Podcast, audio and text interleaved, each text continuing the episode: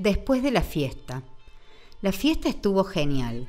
Fue una noche de verano de mucho calor. Por la tarde la sensación térmica había llegado a los 40 grados. Decoramos el patio de la casa entre dos o tres amigas. Parecía un lugar salido de los cuentos.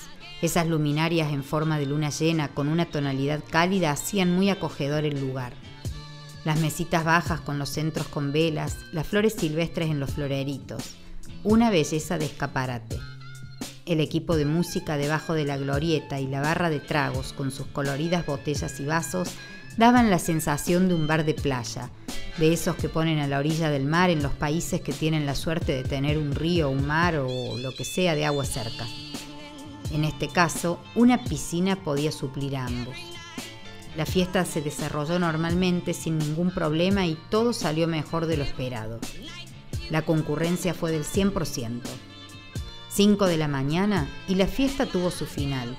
El césped tenía los rastros de la diversión, papeles de servilletas, vasos descartables y algún que otro trozo de bocadito o snacks que siempre quieran o no, termina no llegando a la boca y cayendo al piso, por la razón que fuere.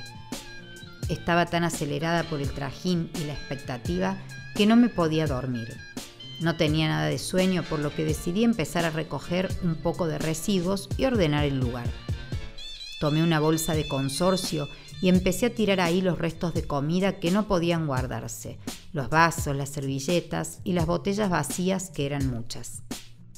Fui ordenando cada espacio de la mesada del quincho, apilando las sillas, poniendo nuevamente en su lugar cada cosa.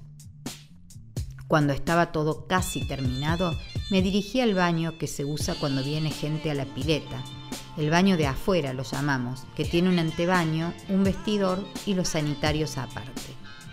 Me puse los guantes para dejar todo en condiciones y vacié el recipiente de residuos en una bolsa y los papeles del lavatorio en una caja de cartón que luego pondría en la bolsa grande para hacer menos bulto. Para mi sorpresa, sobre uno de los papeles semi abollados, un test de embarazo indicaba con sus dos líneas rosadas el resultado positivo. Alguien se había hecho una prueba de embarazo en mi fiesta, en mi casa, en mi baño. Empecé a pensar quién de mis amigas estaría embarazada, o tal vez no eran mis amigas. Bien podría ser la novia de algún amigo, o alguna de mis primas, o mi mejor amiga. De lo único que tenía certeza era de que no me correspondía. Dios, qué intriga la que tenía. Alguien se había enterado en mi fiesta que estaba embarazada. Cuando terminé con la limpieza, me fui a dormir.